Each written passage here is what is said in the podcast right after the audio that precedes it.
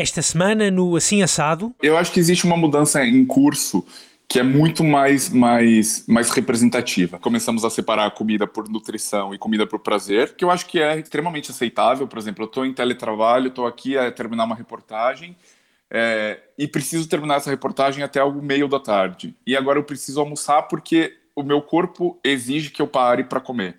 Nesse momento, eu não estou em busca de nenhum tipo de prazer ou de experiência. Eu quero simplesmente comer alguma coisa que, que aplaque a minha fome, que, que, que dê um sinal ao meu corpo dizendo: olha, pronto, já resolvi o seu problema, agora me deixa trabalhar. E tem vezes que não, e que eu tenho mais tempo e que vou dizer: pronto, vou, vou me fazer um pouco mais feliz, vou sentar e comer. Eu acho que, que, que cada vez mais vamos perceber isso. E, e acho que toda a gente em casa por muito mais tempo, por conta de um regime de teletrabalho, as pessoas vão ter que tentar trazer isso para casa também, porque senão fica só a comida pela necessidade, o que é muito mal porque comer para no, no, nosso no nosso gene, na nossa, no nosso entendimento de, de, de, comida, de refeição, ela também tem muito a ver com, com o fator social, não é? Com o fator de, de prazer. Então, eu acho que a gente vai ter que, uh, toda a gente vai ter que pensar em como trazer um pouco dessa experiência também no dia a dia. Um episódio especial com o apoio da plataforma Eat Tasty. O nosso convidado de hoje é Rafael Tonon. Olá, sejam bem-vindos ao Assim Assado, o podcast de histórias gastronómicas, comigo, Bruno Martins, e hoje há conversa com o Rafael Tonon, jornalista brasileiro, crítico gastronómico que está a morar em Portugal, mais concretamente no Porto, há três anos. Ele é freelancer, escreve para publicações internacionais de referência como a ITER, a Fine Dining Lovers, ou para o Público e para o Expresso em Portugal. Uma entrevista que acontece esta semana em resposta a um desafio da Eat Tasty, uma plataforma de entrega de comida em casa, que me desafiou para uma série de conversas relacionadas com mudanças de hábitos, também com novos desafios no universo da restauração. A primeira conversa foi na semana passada, durante o festival Oeiras Ignição Gerador, uma conversa com uh, Joana Barrios, e esta semana conversamos então com Rafael Tonon, um especialista em gastronomia. Ainda assim, o Rafael, eh, jornalista de 37 anos, já estava na minha shortlist de convidados há já algum tempo para eh, poder ter aqui no Assado a visão de mais um especialista na área para partilhar connosco algumas ideias relacionadas com a cozinha, com a restauração, de alguém que olha também para a gastronomia em Portugal com uma visão fresca, eh, recente, mas também ela bastante apurada. É então uma entrevista sobre mudanças de hábitos, uma entrevista sobre o atual paradigma da cozinha no período pós-pandemia Covid e também uma conversa que traz algumas ideias, algumas propostas, algumas reflexões para o futuro da gastronomia portuguesa.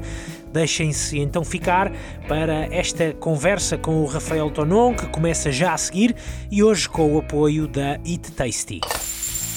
Assim assado um podcast de histórias gastronómicas com Bruno Martins. Muito bem, Rafael, muito obrigado pelo teu tempo e pela disponibilidade para termos esta conversa hoje aqui no Assim Assado. Um, gostava eh, de falar contigo um bocadinho sobre as mudanças de hábitos nossas enquanto clientes, também um bocadinho a mudança uh, que se vai registando e que se vai registar no futuro neste paradigma da, da restauração. Mas, uh, Rafael, gostava primeiro que tudo que te apresentasses um bocadinho aqui aos ouvintes do, do Assim Assado. Rafael Tonon, jornalista especializado uh, em gastronomia, um jornalista brasileiro. Uh, 37 anos, temos a mesma idade, nascidos os dois em 82, Rafael. Um, Sim. Mas, mas gostava de, de começar por aí. Um, quem, é que, quem é que és tu? O que é que tu fazes? Uh, e como é que vieste para, para Portugal, Rafael? Vamos a isso. Primeiro, eu agradeço imenso pelo convite, é um prazer enorme estar aqui. É, eu me sinto muito, muito bem recebido em Portugal já. É, chegamos em, no final de 2018 é, e, e, eu viemos por uma questão de que minha esposa foi, foi convidada para um trabalho é, e, e, achamos que poderia ser uma, uma, uma, oportunidade importante, até por conta que era uma, uma, uma enfim, um desafio importante para a carreira dela e, e, daí decidi vir junto, porque eu já uhum. era jornalista né, no Brasil, já era freelancer eu já trabalhava, enfim, eu, o meu escritório sempre foi a minha casa, então uhum. essa questão do, do, teletrabalho eu estou me saindo muito bem, eu já, já, tenho uma experiência longa com, com, com isso. Há é? pessoas para quem é, mais, é, sempre mais fácil. Exato, eu já, eu já tenho uma experiência de mais de oito anos, então eu já, já para mim é, é, muito fácil mesmo. E daí viemos por, por, por conta do convite dela. E, e para mim a questão é que eu já tinha trabalhado para o Brasil, né, nos principais jornais, não é? Eu trabalhei para a Folha de São Paulo, eu trabalhei para o Estado de São Paulo, uhum. nos cadernos de gastronomia de, de ambos os veículos. Eu trabalhei na Editora Abril, que é foi a maior editora do, do, do, Brasil. Na época que eu trabalhei na Editora Abril, a, a, editora tinha 38 revistas, então era uma coisa muito. era uma coisa imensa. Assim. Bastante volumosa, exatamente. Sim. Exato. Era uma época que o jornalismo gozava dos melhores anos da vida, não é? e depois eu, eu me, me transformei, em, eu, eu me, me, voltei a ser freelancer para cobrir especificamente a área de gastronomia. Uhum. Mas desde então, desde já do Brasil, eu já escrevo para. já escrevia para o Twitter que é o maior portal de gastronomia dos Estados Unidos, não é? Uhum. E na Europa eu já escrevia para um veículo que chama, para um site que chama Fine Dine Lovers, que é um, um, site de referência também aqui na Europa e no mundo todo, de, de alta gastronomia principalmente, não é? E tu, tu estás a morar agora no, no Porto. Um, gostava, gostava de, de, de, te perguntar isso. Quando vieste para, para Portugal, Uh, qual é que foi um, uh, ah, o, o, que é que apaixonaste-te logo na altura pela gastronomia portuguesa? Tu já conhecias alguma coisa da gastronomia portuguesa? Uh, como é que era essa tua relação com, com aquilo que se fazia em Portugal? Eu já conhecia, eu já tinha vindo a Portugal muitas vezes a, a, a trabalho e, enfim, a, a viagem de, de, de, de, férias também uhum. com, com, com, a família. E eu tinha tido a chance de, um ano antes de, de, de, de mudar para cá, eu tinha feito uma viagem a convite do, do Turismo de Portugal para o Brasil, para um, um trabalho que eu fiz para o Brasil, que eu percorri 45 cidades de Portugal em um pouco mais de duas semanas. Uhum. Então eu tive a chance de conhecer Portugal assim bastante a fundo, digamos assim, porque eu fui para todas as zonas. A única a única região que eu não conheço de fato são os Açores que eu acho que é uma falha, mas eu vou, eu espero resolver isso o quanto antes, assim não é assim que essa exato. pandemia deixar, exato.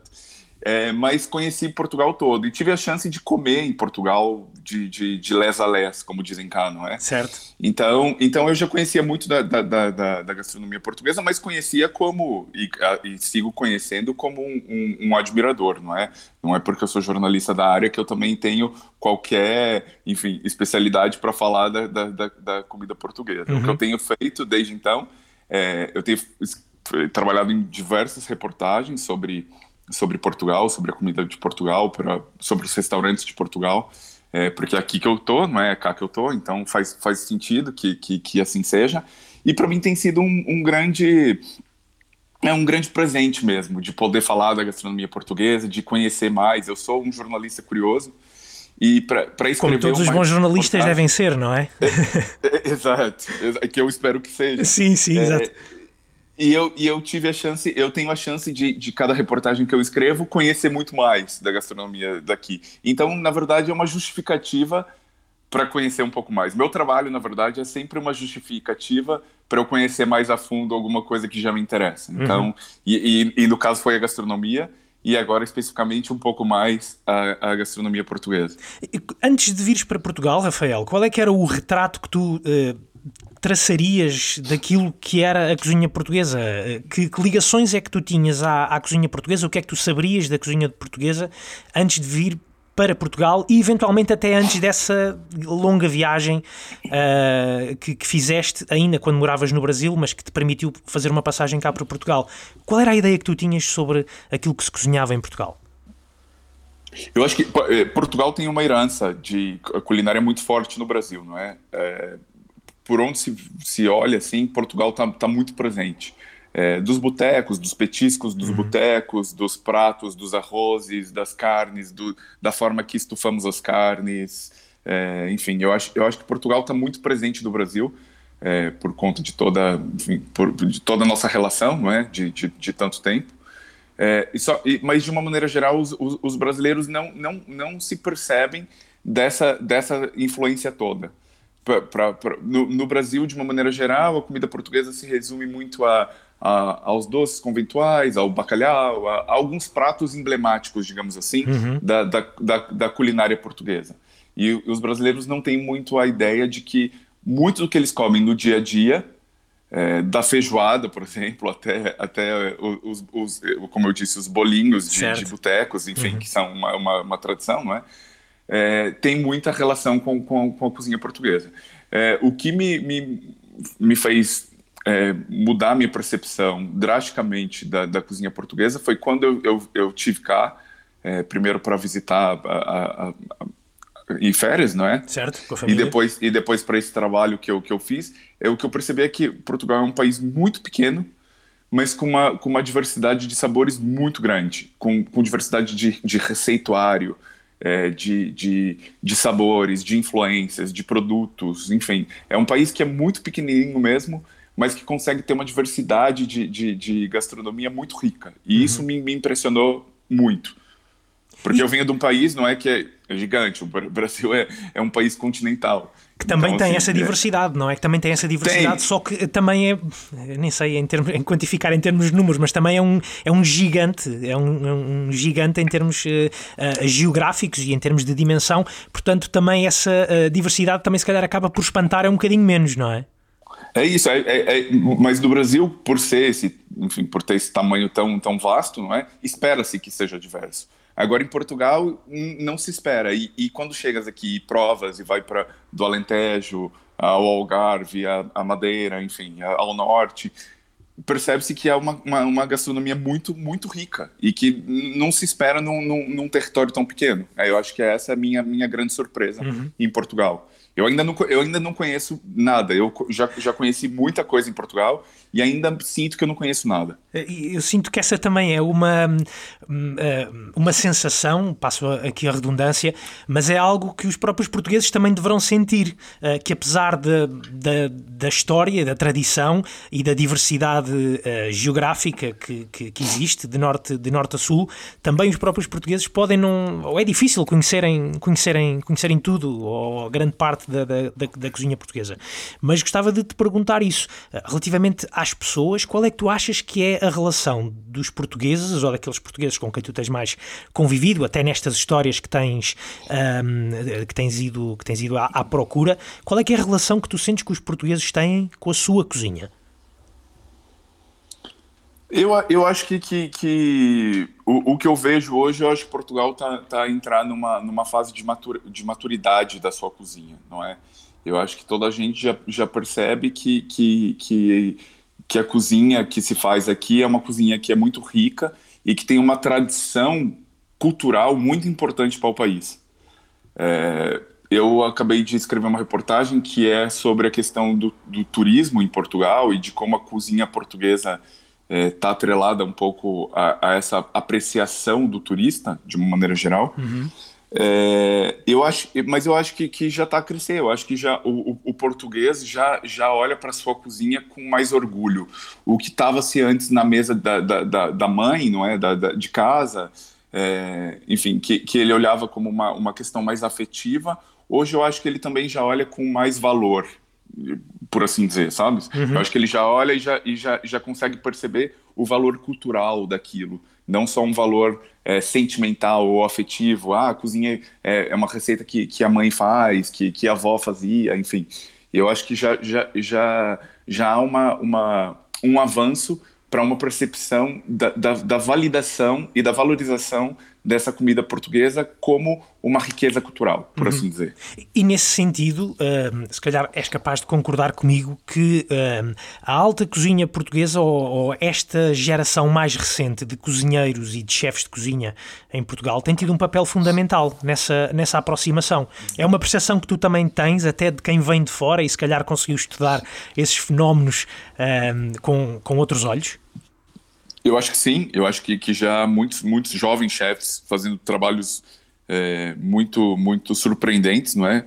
é? E que tem a ver com uma, com uma comida com uma comida portuguesa que não é necessariamente essa comida é, tradicional, por assim dizer. É, é, é, tem-se a ideia do tradicional, mas como uma inspiração também, não só não não o tradicional pelo tradicional. Não não, não tem que me servir um bacalhau a Brás para que essa comida seja portuguesa. Sim. Eu acho que existem muitas formas de, de, de, de interpretação de o que, que é uma cozinha portuguesa. E é até uma discussão que eu acho que é importante é, ser, ser cada vez mais trazida à, à, à mesa, não é? Uhum para que, que, poder, que possamos pensar no, no, no, no, que significa uma cozinha, uma cozinha portuguesa. É só a cozinha tradicional? O como que a comida de, de, de vanguarda, a gastronomia de vanguarda, pode também trazer elementos para valorização do tradicional. Eu acho que já tem muitos chefes a fazerem isso.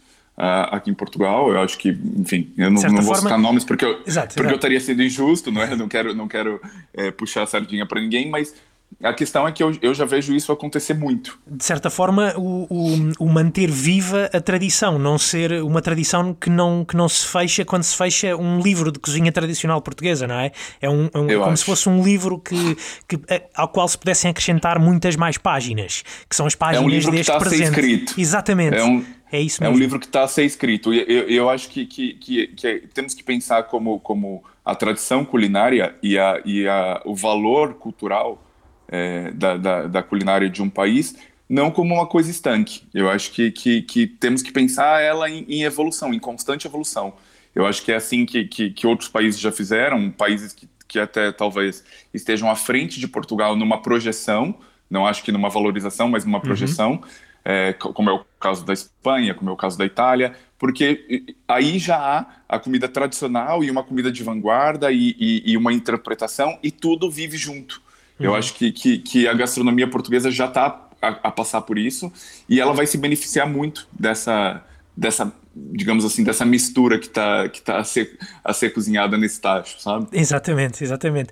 Rafael, tu, tu acreditas que, que estamos uh, nesta altura a falar, agora estamos uh, naquele período de desconfinamento depois de, desta, desta pandemia uh, que nos apanhou a todos desprevenidos, vamos saindo deste, deste tempo lentamente, muito vagarosamente, se calhar é assim mesmo que, que tem que ser, mas sentes que estamos a viver nesta altura altura um período importante na história da, da gastronomia, este período da, do, do pré-pandemia, do pós-pandemia, pode ser de alguma forma um marco também neste livro que está a ser escrito uh, da, da, da, cozinha portuguesa, em particular?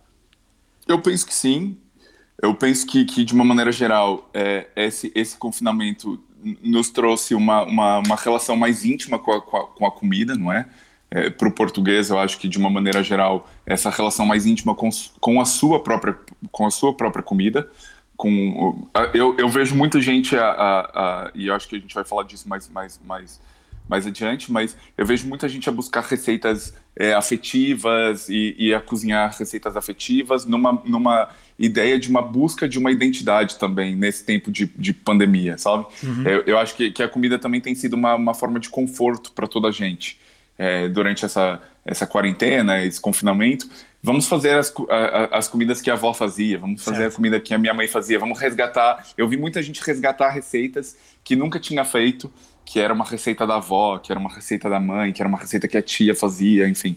Eu, eu acho que isso teve muito. E eu acho que para Portugal, de uma maneira geral, essa possível esse fechamento do país para si mesmo, não é? Por uhum. conta, talvez, de um, de um menor fluxo de turistas num primeiro momento, é, vai permitir que, que, que, o, que o país também olhe para sua, para sua, mais para sua para sua culinária, para o seu produto. Uhum. Eu acho que pode, pode vir uma valorização muito importante se o, se o enfim, se a cena da, da, da, da, da gastronomia em Portugal conseguir aproveitar esse, esse momento bem. Eh, e até, até hum, eu olho para, para a cozinha e para a gastronomia, sobretudo, também como uma, uma espécie de manifestação artística, uma manifestação cultural. Eh, e a, ideia, e a ideia que me dá muitas vezes é que às vezes o mexer naquilo que é mais antigo acaba por despertar uh, novas ideias. Ou seja, quando aperfeiçoamos algo que já foi feito e sabemos otimizá-lo e fazê-lo no, seu, no seu melhor, somos desafiados depois a fazer coisas novas, a criar coisas novas, a partir para novos desafios, tendo como base e como inspiração aquilo que, que foi feito. Isto, obviamente, uh, digo isto obviamente para te perguntar se tu sentes que pode vir daqui também algo novo, uh, mais uma construção de outras, de outras páginas de, de desses, desses cadernos gastronómicos uh, portugueses. Uh, é, é, possível que, que nasça de, nasçam também daqui coisas novas depois de remexermos neste receituário mais antigo ou de estarmos a, a mexer nesse receituário mais antigo?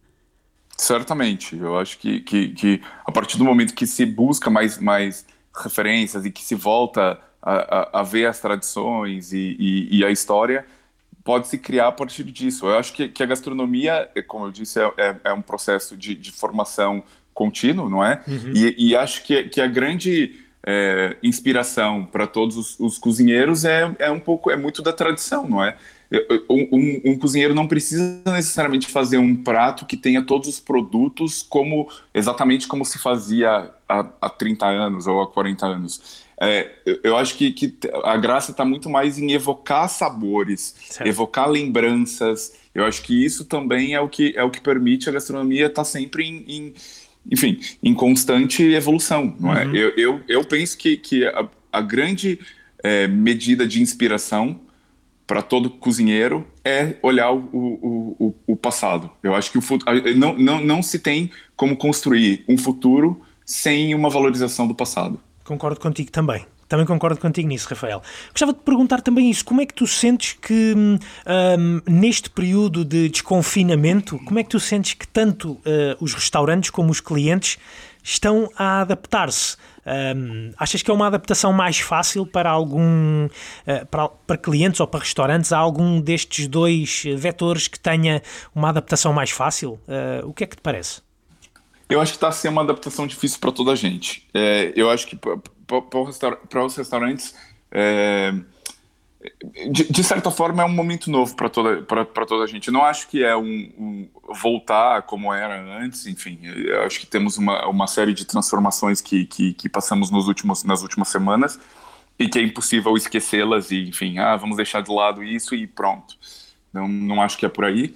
É, eu acho que os restaurantes estão o que eu vejo de uma maneira geral em Portugal, que eu acho que é muito positivo, é, é que eu vejo uma, um, um positivismo nos, no, nos donos de restaurante e nos chefes, uhum. de uma uhum. maneira geral. Eles estão todos muito, muito entusiasmados em poder voltar.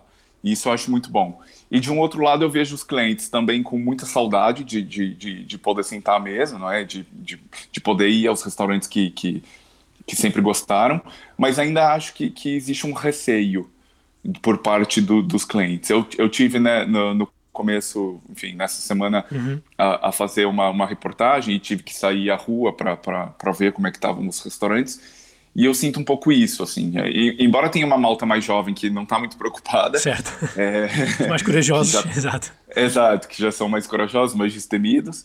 É, eu ainda sinto que, que, que tem uma, uma assim, o, o, movimento nos restaurantes, não é, a, a, ainda não, não atingiu um nível nem a metade do que do que, do, do, que já se podia ou do que já se esperava, não é? Uhum. Eu acho que toda a gente ainda está um pouco receosa de sair, de ah, eu vou ter que sentar e como é que vai ser. Mas eu acho que aos poucos também vamos nos livrando um pouco desse receio, né? De, de deixar um pouco isso de lado. E, e acho que a partir da primeira experiência, eu custei um pouco, depois do, do da, da, da, segunda fase de desconfinamento, que uhum. os restaurantes já puderam abrir, eu custei ainda uns dias para sentar uma mesa. Certo, eu, certo.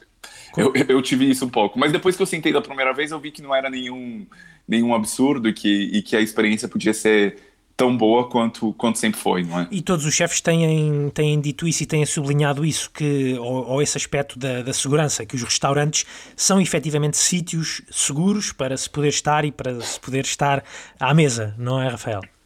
Eu acho que sim. É, é importante ressaltarmos que, que, que, por exemplo, essa história do, do novo coronavírus, esse coronavírus que está a circular entre, entre nós, é, existem outros coronavírus, existem outros vírus, existem centenas de outras bactérias que já, já convivem conosco, não é? E que, e que os restaurantes sempre foram lugares muito seguros, certo. porque é uma, a ideia de uma intoxicação alimentar ou algum problema é, rela relacionado à comida sempre foi uma coisa muito, muito distante no panorama dos restaurantes profissionais, dos restaurantes sérios, não é? é? então, por esse lado, eu não, não, não tenho dúvida de que, de que se pudermos escolher, os restaurantes talvez sejam os lugares mais seguros onde podemos fazer as nossas refeições. Exatamente. Isso é fato. Exatamente. Isso é fato. No, no meio, no meio destes dois meses de cerca de dois meses de confinamento, uh, Rafael, houve aqui um, um, um aspecto muito interessante e, e, se calhar até fundamental para eu não, eh, eu não diria diria assim, para a sobrevivência de muitos restaurantes, que foi a ideia do delivery, a ideia do takeaway. Um, não foi a solução um, ideal, a solução perfeita para muitos restaurantes, mas para muitos e para muitos serviços foi como uma espécie de penso rápido para, para conseguir assegurar todos os prejuízos uh, que, que, que, obviamente adviram daí uh, para, para, para os restaurantes. Gostava de perguntar isso. Um, o delivery uh, teve um papel importante? Achas que já tinha um papel importante? Passámos a ver o home delivery e o takeaway com outros olhos? Eu acho que sim. Eu, eu, eu acho que já são tendências que vinham uh, a se formar no cenário, uh, de uma maneira geral, e, e, e já estavam a vir com, com, com, com força, não é? Eu acho que o que a pandemia fez é que acelerou os planos de muitos chefes que, que eventualmente já pensavam na ideia, mas que ainda não tinham de fato concretizado alguma forma de, de, de delivery mais prático, não é? é eu, eu acho que, que, que, o delivery e o takeaway são, são, são opções que ajudam a, a, a formar o, o, o, tudo que o restaurante pode oferecer, entende? Assim, eu acho que, que, que a partir de agora vamos, vamos ter que pensar cada vez mais que o restaurante ele, ele não é só um lugar em que as pessoas venham é, para comer e sentem e, e se, sent, se, sentam ali, comem, pedem a comida, pagam e vão embora. Eu acho que a, que a partir de agora o restaurante ganhou um outro papel na, na, na nossa sociedade, que eles se tornaram, enfim, sítios maiores do que lugares físicos. Uhum. Eles são ideias, eles podem trazer a comida de fora, eles podem tra trazer uma curadoria de, de, de, produtores, enfim, com cabazes, com, com, com, enfim, com kits de final de semana, com kits de, de, de, de, de refeições para se enfim, terminar em casa, não é? Certo. Finish at home, essas coisas todas. Eu acho que, que o delivery e o takeaway foi uma, uma, uma forma de, de alguns proprietários de restaurantes e chefs tentarem continuar a trabalhar num, num, num, num cenário é, de distanciamento social. E é importante lembrarmos que, que, que de todos os setores afetados por essa pandemia, que são todos, né, não, não acho que não existe um fator, um, um setor é, que, que, que, esteja livre disso, talvez só o de, de, o de retalho online ou alguma uhum. coisa assim, mas de, de, uma maneira geral isso afeta-nos a todos, não é? é eu, e, mas eu acho que o restaurante foi o mais afetado, porque o restaurante foi, foi criado como um espaço de interação social não é? A partir do momento que, que, que fica definido que a interação social está proibida, isso afeta a alma do restaurante, certo. que é viver da, da, interação social das pessoas. E se calhar, então, até é por, se calhar até é por causa disso que muitos hum, chefes, donos de restaurante, uh, olham ainda, e mesmo neste pós-pandemia, se calhar ainda olham para o takeaway, para o home delivery, de uma forma um bocadinho não muito, como é que eu hei de dizer? Um, com, menor. Menor, exatamente, porque eles gostam mesmo é de ter, se calhar, as pessoas sentadas lá no, nos restaurantes deles para poderem experienciar esse conceito de experiência 360 graus, em que não é só a comida que importa, certo? Certo. Eu acho que, que, que quando falamos de restaurante, falamos de hospitalidade mais do que de comida a comida é um, é um fator dentro da, da equação, uhum. não é? é? então, e, com, com isso, perde-se muito. Numa pandemia em que, em que não podemos ter interação social, toda a parte de, de hospitalidade se perde, porque eu não tenho eu não tenho o serviço, eu não tenho a música, eu não tenho, enfim, a decoração, eu, to, todo esse, esse mise-en-scène que, que, que o restaurante, que, que nos faz ir aos restaurantes, também se perde muito por conta disso. O que eu acho, de, de certa forma, é que os donos de restaurante e os chefes vão ter que olhar isso como, como talvez é, a ideia de ir a um restaurante seja ainda mais é, especial, uhum. por assim dizer. Eu, eu acho que, que, que, a frequência talvez diminua com que as pessoas vão aos restaurantes para se sentar. Mas isso não significa que eu, que eu vou deixar de consumir desse restaurante também é, pela minha falta de frequência física de estar tá ali a comer. Então é como Entende se. Uh, sim, sim, é, mas é, é, neste caso é como se uh, o que está a ou estará a faltar ao serviço de home delivery ou de takeaway, mas se calhar nessa ideia do home delivery, é entregar não só a comida, mas entregar também uma espécie de hospitalidade. De e de hospitalidade, não é? Essa hospitalidade que, que, que existe nos restaurantes também tem que começar, se calhar, a ser levada para a casa das pessoas? Isto é possível, Rafael? Pensar neste conceito vejo... de hospitalidade em takeaway? Eu acho que sim, eu acho que sim. Eu, eu, eu tenho percebido isso muito. E, e hospitalidade não significa necessariamente é, talheres de prata, uma faca de prata, e, e, e, enfim, toalha de mesa e essa coisa toda. Hospitalidade tem, tem a ver também com, com, com com a emoção, com, com, com o sentimento. Por exemplo, cá no Porto, é, eu estava a escrever algumas resenhas pra, sobre, sobre delivery de alguns restaurantes daqui, uhum. é, e é uma cidade que tem muito pouco a cultura do delivery, por exemplo. Não é? Eu, eu quando cheguei cá, eu vim, eu venho de São Paulo, que é uma cidade que, que, enfim, que eu tenho tudo a toda hora, a qualquer a qualquer hora do dia, se eu, se eu chego, enfim, em casa no começo da, da, da, madrugada e quero pedir uma comida, eu consigo pedir uma comida que não seja hambúrguer e pizza. Uhum. Eu, eu, eu, tenho essa facilidade em São Paulo, porque é uma cidade de 15 milhões de pessoas, enfim, até mais que isso. É, é um, outro, é um outro cenário, não é? Aqui no Porto, quando eu cheguei, eu tinha, eu, eu tinha falta um pouco disso porque quando eu, eu, eu ia pedir alguma comida, ah, no domingo eu não estou afim de, de, não estou com vontade de cozinhar, certo. quero pedir alguma coisa. É, a, as opções sempre se resumiam muito a, a, a, fast food, não é? Ou a pizza, ou a hambúrguer, ou coisas assim. Eu acho que a pandemia veio, veio trazer um novo cardápio pra, de opções para toda a gente. É, e os chefes perceberam que, que, que eu, eu não acho que é menor, sabe? Eu acho que é, que é, que é, que é diferente, é distinto. Exatamente. É, mas, mas o que se pode fazer também no delivery também é uma coisa muito desafiadora e também é uma, é uma, é uma experiência que o chefe também pode se desafiar a criar coisas novas. Eu acho que também há ali uma, uma, um desejo de criação que, que, que pode ser abraçado no delivery. Exatamente. Eu tenho escrito algumas reportagens sobre isso é, e, e, e, vejo imensas ideias e projetos e iniciativas de chefes que, que conseguiram criar isso. Então, por exemplo, ontem eu estava a escrever de um chefe é, que, é, que é chileno, que ele criou uma, ca uma caixa em que vem a comida, vem um, um, uma toalhinha ali de, de, de, de papel, vem uh, uma história em quadrinhos para dar para uma banda, uma banda desenhada, como dizem aqui, para dar para o filho colorir é, e, e, a ensinar a fazer os pratos e como comer os pratos. Enfim, eu acho que também é uma experiência. Che recebes aquela caixa e quando abre, tem uma atividade para o miúdo, tem, tem como dividir com a sua esposa uma comida que é diferente do que estavam a, a, a, comer em casa, não é?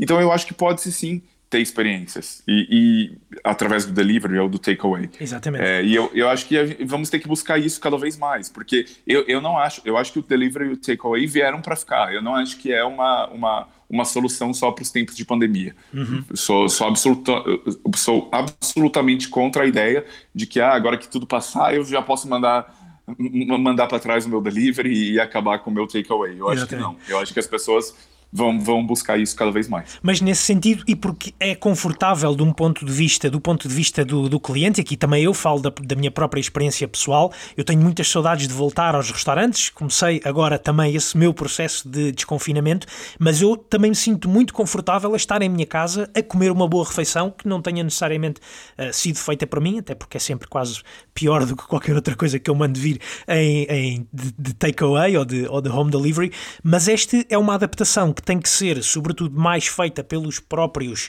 um, restaurantes, pelos próprios cozinheiros, pelos chefes, do que pelos clientes. É um desafio muito maior, se calhar, para os restaurantes do que para, o, do que para quem uh, gosta de ir aos restaurantes.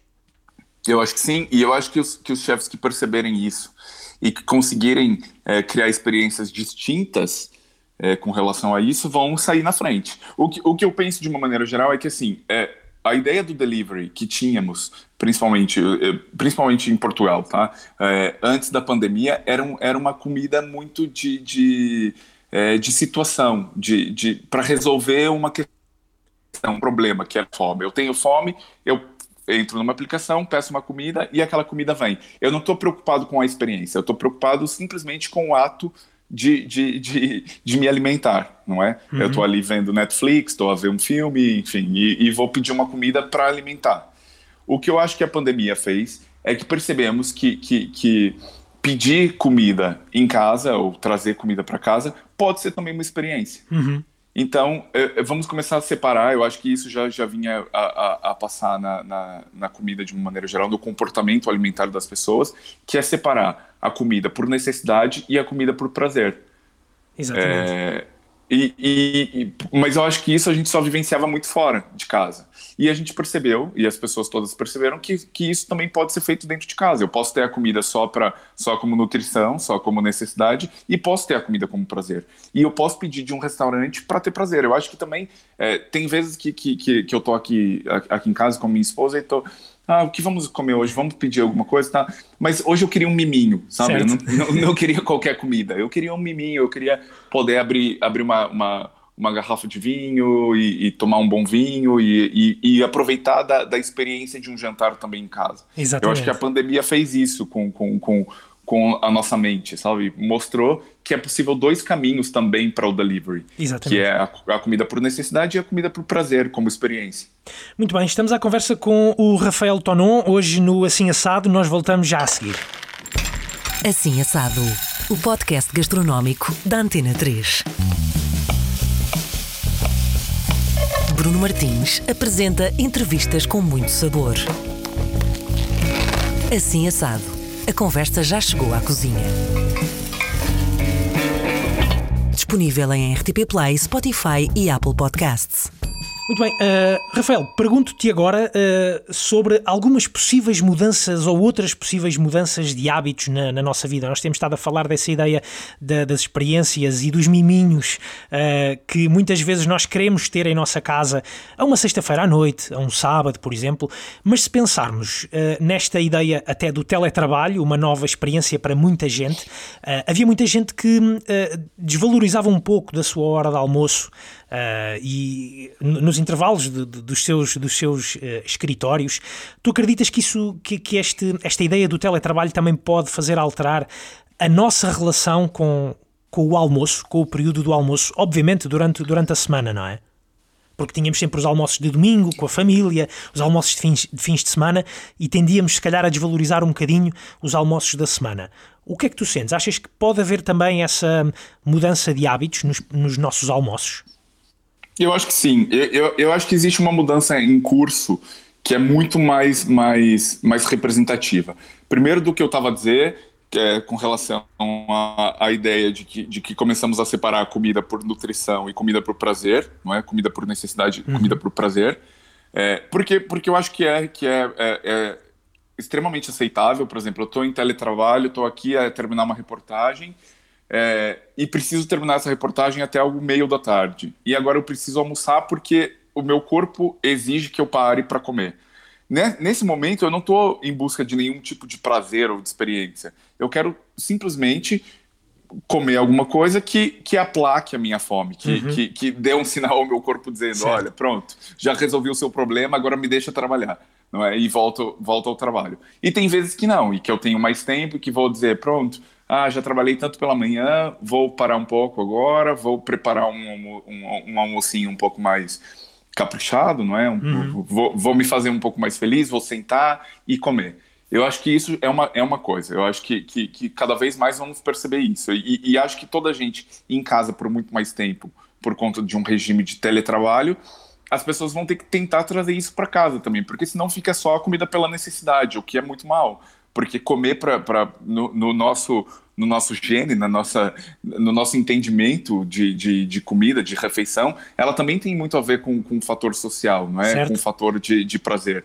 Então, eu acho que a gente vai ter que, uh, toda a gente vai ter que pensar em como trazer um pouco dessa experiência também no dia a dia. Se eu, se eu por exemplo, uh, no, no jornal ou na redação ou onde é que eu trabalhasse, saísse com os meus, com os meus colegas para comer e tudo mais, em casa, se eu tiver num regime de teletrabalho, eu não tenho esse tipo de, de, de, de ocasião, não é? Certo, então certo. talvez eu tenha que criar essa ocasião é, dentro de casa e, e para algum dia ou outro que eu tenha mais tempo, eu ter um tipo de experiência que é distinta daquela só de suprir a minha fome. Exatamente. Eu, é uma das e... coisas que eu tenho mais, mais saudades também é de poder fazer essa hora de almoço com os meus colegas. Eu não gosto muito de pensar na, na, na comida numa lógica de, de, compensação ou de recompensa porque hoje me portei muito bem ou porque estou mesmo a precisar porque tive um dia duríssimo. Não gosto de pensar nas coisas dessa forma.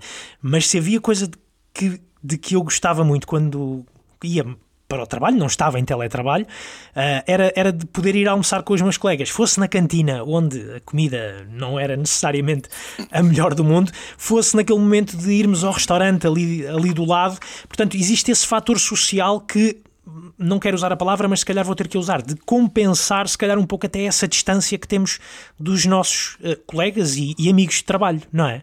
Claro, eu acho que sim. E, e, e, e, o que eu tenho feito, por exemplo, eu, eu, faço um almoço, tem dias que eu tenho mais tempo, eu, eu faço um almoço mais, mais caprichado, eu me, me, dou, me dou ao luxo de ter um miminho. Certo. E daí o que, eu, o que eu sempre faço é, é compartilho com os amigos, assim, eu, eu mando no WhatsApp, olha, olha o que eu fiz, e estão todos a dizer, e, e aí eu passo a conversar com eles, a, a almoçar e enquanto eu, eu converso com eles, para ter um pouco dessa dessa ideia de interação social. Né? Eu acho que, que, que é, os ecrãs é, trabalham um pouco a favor da nossa, da nossa psique nessa, nessa altura. É assim. É verdade, é verdade. Muito bem. Eh, uma, uma ideia que... Mas outra coisa, Sim, claro, só, claro. desculpa, desculpa, claro, desculpa te interromper, Bruno. Eu só tenho uma outra, uma outra colocação que eu acho que é muito importante, que, que, que é um comportamento alimentar também que eu vejo em, em constante transformação, que é a ideia de, de, de, do que tínhamos de separar as refeições é, por horário de refeição, no sentido de pequeno almoço, almoço, jantar, e, e, e de ter é, refeições ou tipos de comida próprios para cada uma delas. O que eu vejo, que eu já entendo que era uma, uma, uma das tendências que eu, que eu já vinha a, a estudar por, por, nos, últimos, uhum. nos últimos anos, é que vamos começar a, a quebrar a ideia de, de, de do que separa uma refeição da outra, sabe? Uhum. Por que é que eu tenho que almoçar ao meio-dia, da meio-dia às duas? Por que, que o meu jantar tem que ser às sete? E por que os ovos que eu como é, no, no, no, pequeno almoço eu só posso comer no pequeno almoço? Por que eu não posso almoçar os ovos mexidos com, com frutas no, ou, ou jantar uma comida? Eu acho que isso ficou um pouco baralhado é, já vinha a, a baralhar um pouco no, no, no, no, momento em que vivemos uma era da economia criativa, não é? Em que certo. as pessoas o trabalho o trabalho está muito mais focado na mente, no intelecto do que na força física, porque na, na, na, revolução industrial a separação dos horários de refeição elas tinham muito a ver com os turnos de trabalho, não é? Então, ah, agora eu estou a sair do turno, então eu vou, vou, vou almoçar. As, os miúdos estão a sair da escola, então é a hora do almoço. Enfim, num regime de teletrabalho, em que tanta gente mais tá, tá, tá em casa, não é, a trabalhar, uhum. eu, eu, eu não tenho que almoçar ao meio-dia, eu não tenho que almoçar uma hora da tarde. Eu posso almoçar, é o que eu estava a dizer, eu posso estar tá, tá cá, trabalhar e tenho um texto para entregar até as duas horas da tarde e paro para comer uma fruta, alguma coisa, só para distrair um pouco a minha fome e depois que eu entregar o meu trabalho eu posso fazer um almoço às três horas da tarde. Precisamente, precisamente. Torna-nos também que... muito mais livres, não é? Torna-nos muito é mais isso. espontâneos, digamos assim. Eu acho. Eu acho que, que existe, existiu uma convenção social do horário da refeição que veio muito pautada por essa ideia da revolução industrial, da, de separarmos o tempo das pessoas por turnos. A partir do momento que, que, que isso já ficou para trás, já é uma, uma coisa muito do passado, por que é que temos que seguir os horários de refeição tal como seguíamos a 100 anos atrás. Eu acho que vai fazer cada vez menos sentido. Eu acho que, que vamos respeitar os nossos horários de, de, de refeição e a, e a vontade. Agora eu estou com vontade de parar e comer um ovo no jantar. E por que não? E por que eu não posso comer a comida de pequeno almoço no meu jantar? Sabe? Exatamente. Isso torna-nos muito mais, eh, como, como eu estava a dizer, muito mais espontâneos, se calhar uh, muito mais livres e desprendidos daquilo que são os, uh, os nossos relógios, mas ao, menos, ao mesmo tempo também nos pode tornar um bocadinho mais exigentes. Ou seja, aquilo que tu estavas a dizer há pouco, de que quando vieste para Portugal não havia, por exemplo, uma lógica de restaurantes a, entrar, a entregar uh, comida, comida em casa, a não ser os hambúrgueres e as pizzas aquela comfort food, digamos assim, sim, se calhar vai nos tornar também um bocadinho mais exigentes. Vamos procurar, se me apetece comer agora às uh, 9 ou às 10 da manhã algo um bocadinho mais uh, substantivo e mais nutricional, se calhar também vou querer, também vou querer ter isso porque não tenho na minha dispensa, mas é isso que me está a apetecer. Deixa-me cair à internet e aos serviços de home delivery ver o que é que há disponível a esta hora que possa satisfazer este meu, esta minha vontade de comer algo mais pesado, digamos assim. É, e isso muda a lógica inclus inclusivamente dos restaurantes. Porque assim, o restaurante que, que o, o, que temos visto, por exemplo, nas grandes cidades do mundo, é uma ideia do, do restaurante do, do que os americanos chamam de all day que é o restaurante que abre pela manhã e só fecha à noite. Ele não tem, ele só encerra à noite. Ele não tem é, pausas entre almoço e, e, e jantar. Claro que, que, que, isso precisa ter uma demanda, não é? Obviamente. É, precisa ter cidades em que, em que existe essa demanda, obviamente. Mas o que, eu, o que eu estou querendo dizer é que já, já vínhamos a ver esses restaurantes uh, a, a, crescerem muito no, no mercado, é? Então, assim, são restaurantes all day, porque eles funcionam o dia todo, e criam cardápios, e, e criam emendas e cardápios que podem ser servidos all day. Eu não tenho que. É, é, é, a ideia. Existe um em São Paulo que, que tinha um slogan que era muito bom, que era brunch during all day. Você pode comer um brunch durante o dia todo. Eu não tenho, eu não tenho que ter a ideia de que é, que é o que eu estava dizer, ah, existe um tipo de comida para pequeno almoço, existe um tipo de comida, né? Então, os americanos já criaram a palavra brunch para quebrar um pouco com a ideia do, do, da, do que separava o pequeno almoço e do, do almoço. E depois já há um, um termo novo no mercado que chama leaner, que é o lunch mais dinner, né? que também é, é, a, é, a, junção dessas duas coisas. Então eu acho que, que os restaurantes também vão ter que se adaptar a essas novas vontades dos, do, dos clientes. E isso vai, vai criar uma perspectiva nova também para os negócios de gastronomia. Achas que são conceitos que nós temos que esperar que cheguem a Portugal, que os temos que importar uh, de, outros, uh, de outros países, como por exemplo os Estados Unidos, que fazem uh, sempre muita gala nessa criação de, de, conceitos? Ou tu achas que por cá também poderá, poderão surgir algumas, algumas ideias? Vês, vês nesta altura o, o ambiente gastronómico em Portugal com essa vontade criativa ou nesta altura estamos apenas, como estávamos a falar há pouco, em modo de sobrevivência? Eu acho que a maioria ainda está em modo de sobrevivência. Embora eu já veja alguns, alguns chefes a, a, a criarem, a tentar trazer alguma, alguma inovação, não é? é? mas de uma maneira geral, eu acho que, que, que toda a gente estava muito mais a modo de sobrevivência. Uhum. É, e, mas eu acho que é uma grande oportunidade para quem puder é, olhar e tentar espreitar um pouquinho mais de como vai ser o futuro, já começar a criar expectativas, enfim, e, e, mudanças, não é? O que, eu, o que eu acho que é muito, muito válido, eu acho que os restaurantes também estão a passar por um processo de digitalização. Certo. É, a partir do momento que eu posso criar uma emenda é, especificamente para pra, as aplicações ou para o meio digital, uhum. é, isso me permite também algumas tentativas é, que, que, o restaurante não permite. No, no, no, sentido de que eu, eu tenho um restaurante, eu penso num conceito, eu sou um chefe, eu acabei de criar um conceito na minha cabeça que eu acho que é um conceito que vai funcionar. Então eu tenho que pôr esse conceito na prática, eu tenho que contratar um arquiteto, eu tenho que pensar nos móveis, eu tenho que pensar na, na, nas loiças, eu tenho que pensar é, no, no, cardápio, como que vai ser a, a interação das pessoas nessa experiência, enfim, são muitos pormenores para que esse para que esse conceito que eu tenho na minha cabeça funcione.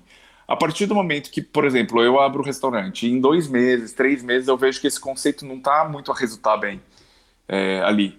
Para eu fazer uma mudança, eu vou ter que demorar mais uns dois, três meses para mudar o meu conceito, não é? Ou, ou que eu posso até fazer isso mais rápido, mas isso vai envolver um investimento que é muito caro, não é? Fazer toda essa mudança. O, no, no digital, no, a, a, digitalização do restaurante permite isso. Olha, eu vou, vou testar aqui uns cabazes nessa semana e vou ver como é que é.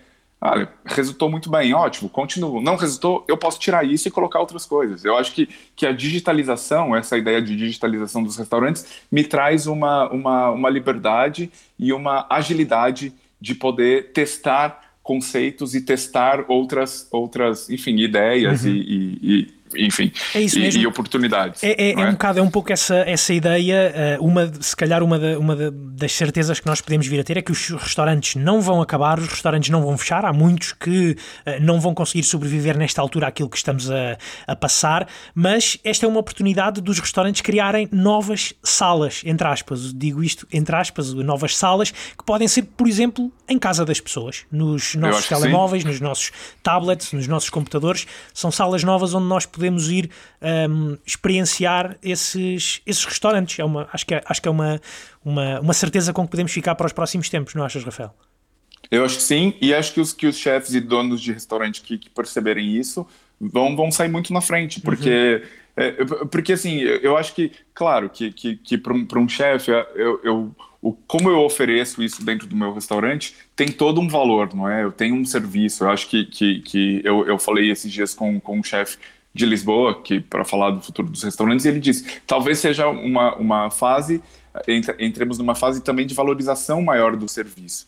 Eu acho que sim, eu acho que, que quando as pessoas quiserem ir ao restaurante, elas vão esperando ainda mais pelo restaurante, não é? Elas vão, vão ainda buscando uma, uma, uma experiência ainda mais, mais gratificante, não é? No, no, na mesa do restaurante. Exatamente. Mas eu acho, como eu disse, não é menor pensar em como entregar isso na casa das pessoas. Uhum. Eu acho uhum. que existe um desafio enorme, assim, e, e acho que o, o, o bom chefe de cozinha, o bom cozinheiro, é aquele que, que sabe cozinhar independente da, da do formato, por, por assim dizer, independente do modelo.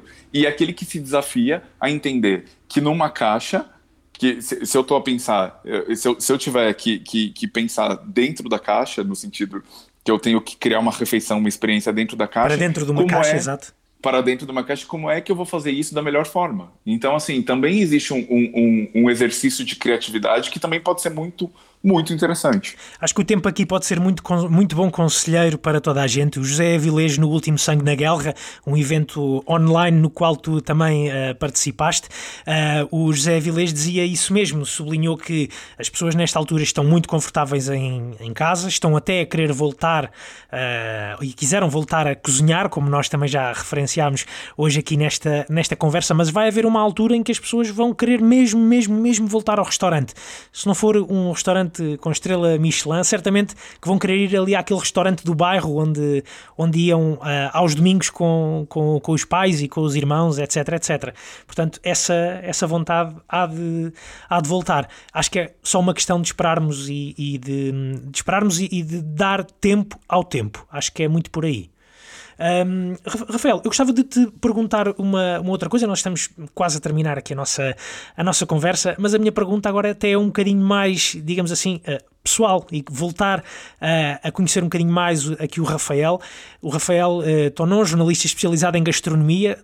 Como é que tu te especializaste em gastronomia, Rafael? Porquê é que tu decidiste abraçar este lado da gastronomia uh, e juntá-lo à tua profissão de jornalista?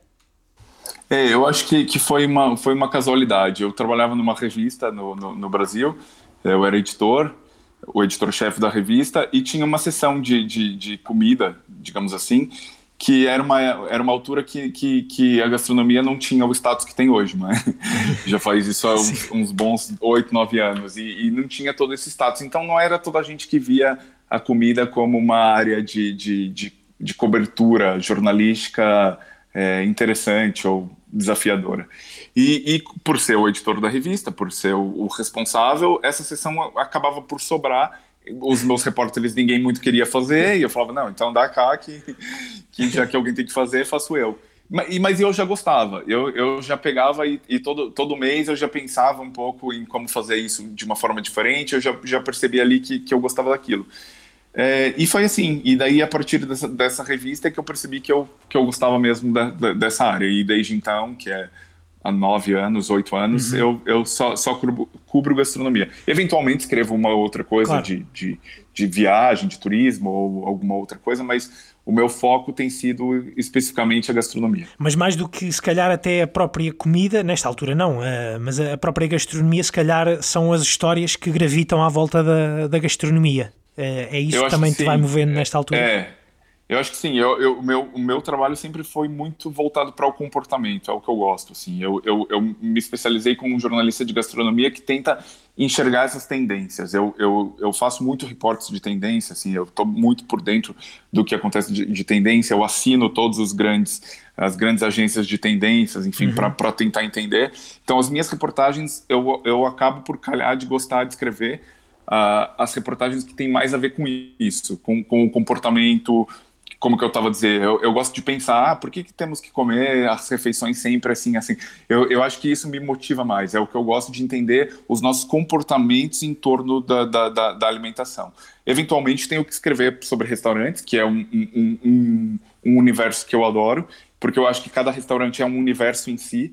A coisa que eu mais sinto falta dos restaurantes agora que eu estou em, em confinamento é essa ideia de que você vai a um restaurante, eu com minha esposa ou com amigos ou o que seja, e eu tenho ali o meu universo particular na minha mesa a gravitar entre outros universos particulares de outras pessoas. Exatamente. Sabe? Eu acho isso no restaurante a coisa. O, o, restaurante, eu sempre digo isso na minha defesa, que, que o restaurante é o palco das nossas interações sociais, é o palco da nossa vida moderna, porque é ali que, que começamos os relacionamentos, que comemoramos os aniversários, que celebramos os, os casamentos, que, que choramos quando, quando a mulher que, que, que, que estávamos casados nos deixa. Enfim, certo. eu acho que o restaurante se tornou o, o nosso palco dessa vida moderna. Exatamente. Tudo, tudo, tudo a gente vai fazer muito no restaurante. Então eu sinto falta de estar nesse palco hoje. Assim, uhum. e, e, e, concordo com, consigo que, que o restaurante vai continuar a ter sempre esse papel que ele sempre teve, que é dessa interação social. As pessoas podem ir menos, com menos frequência, mas quando forem, elas estão a esperar por essa experiência que só o restaurante pode oferecer. E quem diria que estaríamos nesta altura a, a viver, se calhar, esta mudança de, de cena não é? Nesse, é nesse grande palco. Acho que é isso que pode estar a acontecer. É Está, estamos a mudar para, para um outro ato, para um outro ato neste, neste teatro do, do, dos restaurantes. Rafael, estamos mesmo a chegar eh, ao fim da nossa conversa. Gostava de, antes de, de te deixar ir, voltar às tuas eh, histórias, às tuas reportagens, gostava que nos dissesses onde é que te podemos ler por esta, por esta altura. Quem quiser encontrar os textos e as histórias que o Rafael Tonon uh, conta, onde é, que, onde é que as pode encontrar? Então, eu, eu escrevo muito para o Eater nos Estados Unidos, é eater.com, Eater de comedor mesmo em inglês, eater.com. É, tenho ali algumas reportagens, acabei de escrever uma reportagem sobre isso, que é o que eu falei, como, como o turismo, como a falta do turismo vai afetar a, a, a cozinha portuguesa. É, tenho, tenho feito algumas reportagens para o Expresso, para a revista do Expresso, nomeadamente. Tenho feito algumas reportagens para o Fugas, uh, do, público, do, público, Exato. É, e no Fine Dine Lovers, que é, que é, que é um site que eu também estou sempre. E no Brasil eu escrevo muito para um, o maior portal de notícias do Brasil que chama UOL. Uhum. É, que eu também sou, eu sou um colunista, enfim, tenho uma coluna lá, então tem, tenho sempre textos ali. Eu acho que mais ou menos isso. e quem quiser eventualmente me seguir pela, pelas redes sociais, meu, Insta, meu Instagram é Tonon Rafa, e se quiser alguma, enfim, ah, olha, Rafael, eu achei muito interessante o que falaste sobre tal assunto, tem algumas reportagens disso. Eu sempre tenho reportagens de quase tudo que eu falo, porque o que eu falo tem a ver com coisas que eu estudei. Exato. Então eu posso também indicar aí para as pessoas. Enfim, é só entrar em contato que, que que, que, falamos por ali. Muito bem. Um, é isso mesmo, sigam, sigam o Rafael, estejam atentos ao que ele anda a fazer, que é muito, se calhar, até marcante nesta altura que nós uh, vamos vivendo. São histórias que importa conhecer, são dados que importa reter, também para aprendermos um, todos um bocadinho mais sobre este momento pelo qual estamos a passar, estamos a atravessar e estamos também a ultrapassar. É também uma convicção minha, uma convicção nossa. Uh, Rafael, agradeço muito o teu tempo, foi um prazer conversar contigo obrigado pela tua disponibilidade e votos de, de bom trabalho, continuação de bom trabalho e de muitas felicidades. Obrigado, Bruno. Eu que agradeço a, a oportunidade de estar cá. É, eu, como eu disse no começo, eu, eu, eu, sou muito agradecido aos portugueses que me recebem tão bem. É, sempre fui muito bem recebido nesse país e desde que estou a viver cá, é, eu percebo um carinho enorme dos portugueses. É, isso é muito bom. É, eu, estar longe da família no momento desse e ter um carinho da, da, das pessoas de cá, para mim é, é, é, sempre muito importante. Eu te agradeço, espero que tenha também uma continuação de um bom trabalho, de um bom dia E sempre que precisar, estou por aqui. É só me ligar que falamos outras vezes. Muito obrigado. Um abraço, Rafael. Obrigado. Um grande abraço. Segue mais um abraço para o Rafael Tonon. Muito obrigado pelo tempo para esta conversa no podcast Assim Assado. Um podcast que regressa na próxima semana com mais uma conversa, uma conversa que podemos adiantar desde já. Será com Rui Rocha Costa. Ele é o cofundador da plataforma Eat Tasty. Nas últimas semanas, a Eat Tasty fez um inquérito junto dos seus clientes, isto para ajudar a refletir nesta mudança de hábitos de que hoje falámos com o Rafael Tonon. Na próxima semana vamos conhecer um bocadinho melhor este projeto de entrega de comida em casa, mais um serviço que teve que se adaptar às novas realidades também durante o período da pandemia e também descobrir algumas novidades sobre esse inquérito junto de consumidores sobre as uh, entregas de comida uh, em casa. Como é que será que mudaram os hábitos? Como é que nos estamos a adaptar às novas novas realidades são propostas para a conversa da próxima semana. Até lá, sigam-nos no Instagram, ouçam-nos no Spotify, no Apple Podcasts e, claro, na aplicação RTP Play. Votos então de uma boa semana, um bom resto de semana. Até à próxima semana para mais um episódio. Até lá, um abraço e fiquem bem.